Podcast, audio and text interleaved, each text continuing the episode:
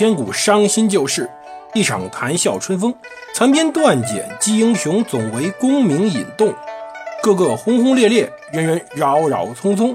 荣华富贵转头空，恰似南柯一梦。欢迎大家收听蒙头读书。大家好，我是胡蒙，这里是《刘娥传》。今天我们接着上回讲真宗赵恒所接的那个烂摊子。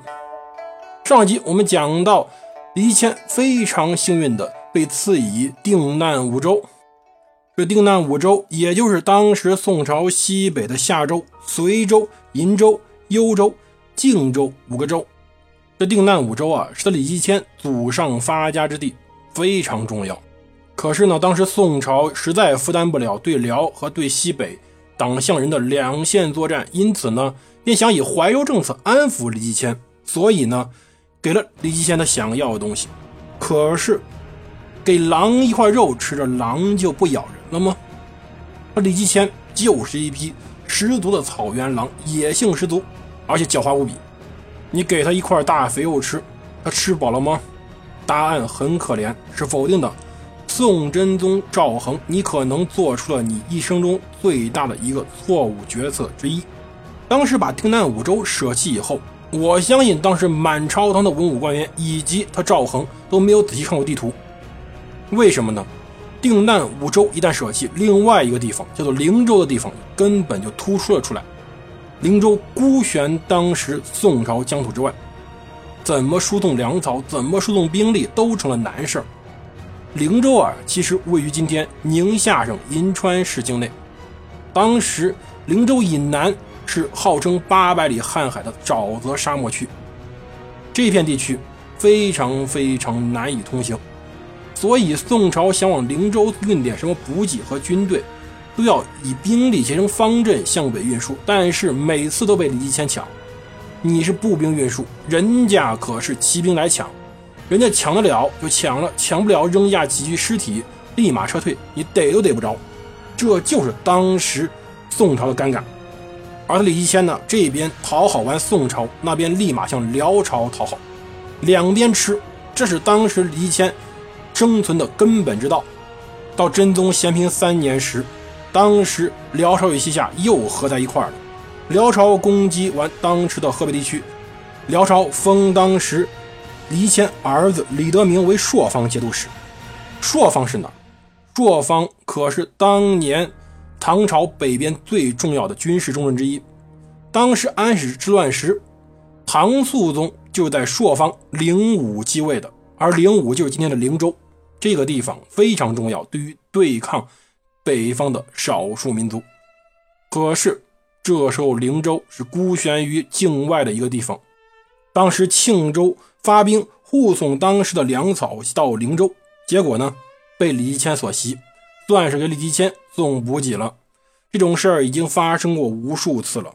可是没办法，送也不是，不送呢，灵州城孤悬于海外，可能就会饿死，就那么孤零零的待着。可是呢，当时由中原向西北转运粮草也发生了问题，转运粮草必然要征发非常多劳役，而劳役在路上非常疲惫辛苦，官员又不太重视这些人的死活，因此。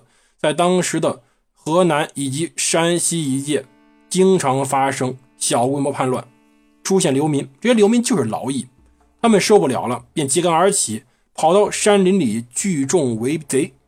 没办法，当时西北战事连接的是中原的安全，当时甚至这些流民把当年的西京附近，也就是洛阳城附近都给堵塞了，导致官司的人员书信来往不便。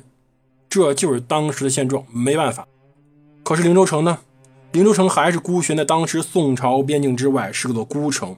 直到咸平五年，灵州城破，坚持守了五年的灵州城，终于最后丢失了。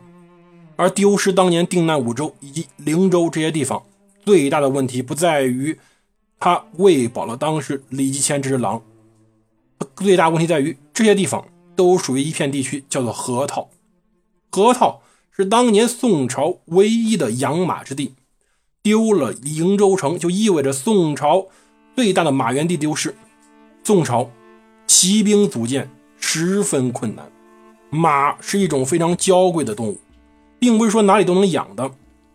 河北和陕西都有养马地，可是他们的出产比之于当时河套，比之于当时河西走廊都很少，而且质量很次。宋朝就此越来越失去自己骑兵队伍，只能靠步兵结阵以对当时的骑兵，越来越困难，损失也越来越大。这对于当时宋朝的军事实力是一次最根本上的打击。只不过，当时宋朝朝廷。急于摆脱西北的战事，所以呢，放弃了而已。要不然，灵州城当时孤悬于境外，当时宋朝大军就在边境线上转来转去，就不肯往前走一步。朝廷上都没想好，到底救不救灵州，还是放弃呢？可惜了，当年灵州城内知州内客省使、顺州团练使裴寂，他战死了在灵州。他在灵州最为危险时候上任。当时他兴屯田之力，当地居民非常依赖他。可是呢，灵州被围，想到断绝，裴寂赐止血染奏求救，军队根本没来。最后灵州城陷落，而李继迁呢，以此作为西平府，开始筹谋建国事宜。这就是当年西北的乱象。可是西北乱了，西南也乱了。西南发生了兵变，王小波、李顺起义，实际上是在至道元年才彻底安抚下去。而当时李顺的残部在至道二年还有所活动，可以说宋太宗朝廷最末时候才把李顺起义给彻底摁住。可是没过几年，当时巴蜀又发生了一次兵变，这次兵变叫做王军兵变。说起来，这次兵变非常可笑。根源是在知道三年八月，当时西川曾经发生过一次较小的兵变。这次兵变以后，当时宋朝朝廷担心巴蜀地区叛乱未静，所以呢派兵再次进入巴蜀，派当时精锐的侍卫亲军师司步军主力神卫军赴川，分别由王军、董福任指挥使，数卫益州。而益州当时的主兵官钱霞是真宗的舅舅福昭寿。他自己呢是皇亲国戚，十分傲慢骄横，胡作非为，而且不理军务，经常纵容部下凌辱将士，士卒们非常愤慨。而当时晋军进了巴蜀，与当时当地军队在一起进行操练。当地军队看到晋军穿得非常好，而自己穿得非常破，所以有人开始心生不满。说白了，就是因为穿戴问题。彻底让当地军队把不满的情绪发泄出来。在真宗咸平三年正月元旦，朝廷派往峨眉山祭祀的使臣回京，福昭寿作为当地重要官员前往送行，而当时几个小兵以赵延顺为首，乘机杀死了福昭寿，随即占领了兵器库。当时都监王泽听到讯息以后，认为作乱士兵是当时王军的部首。所以呢，让王军前往擒捉。可是王军到那儿以后，不知道怎么回事，竟然赵元顺推王军为首领，王军竟然答应了。天哪，他好歹是个将领，结果几个小兵作乱，让将领来弹压，没几句话，将领答应做这军叛军的头头了。这就是当时五代遗风啊，从唐末到五代。军队作乱全是这个路数，不用觉得奇怪。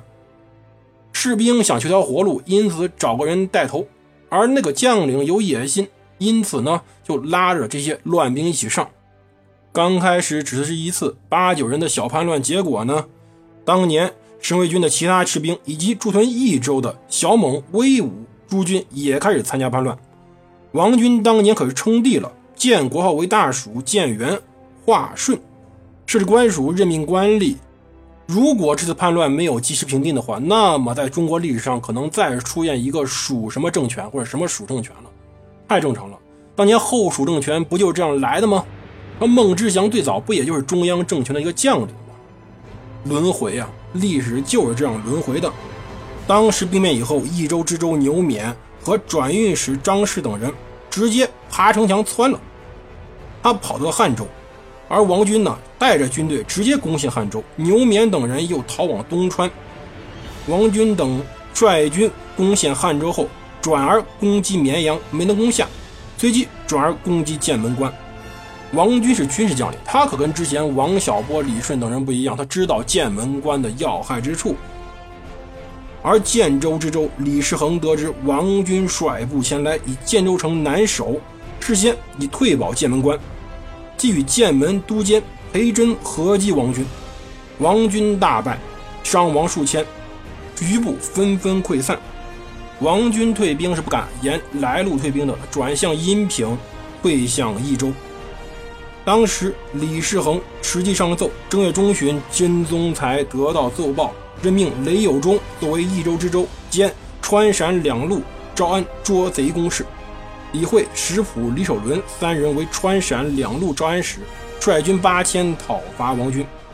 而王军当时攻不下当时剑门关，是有心思想往南边进攻的，就是逃到当时少数民族地区，结果呢被拦住了。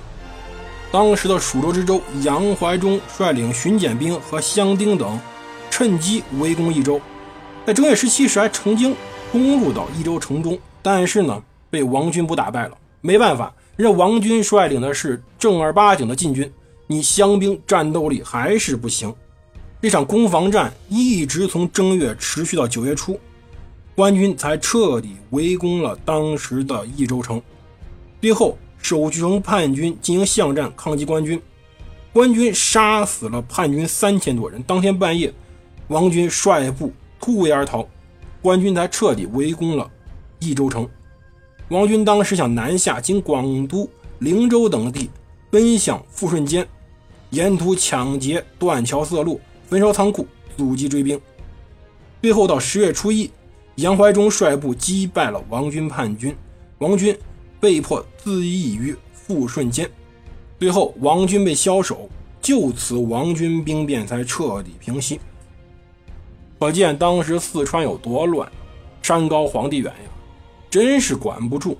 而且当时四川的统治也有问题，所以呢，四川也成了乱象。你心想，宋真宗这时候头大不头大？内地有到处跑的小股盗匪。西北有当时的李谦作乱，北边还有辽朝，西南又乱了。宋真宗赵恒接位以后，根本就没法彻底治理，没办法，他老爹干的好事嘛，没能打下天下，反而拖累了当时天下。宋真宗一筹莫展。但是好在呀，宋真宗有一个比较好的宰相班底。当年有话所说。北宋多名相，南宋多名将，而宋真宗的宰相，也许是中国历史上最为出色的一群宰相，无论是忠臣还是奸臣，都很出色。我们下期简简单单的介绍一下宋真宗前期的宰相们。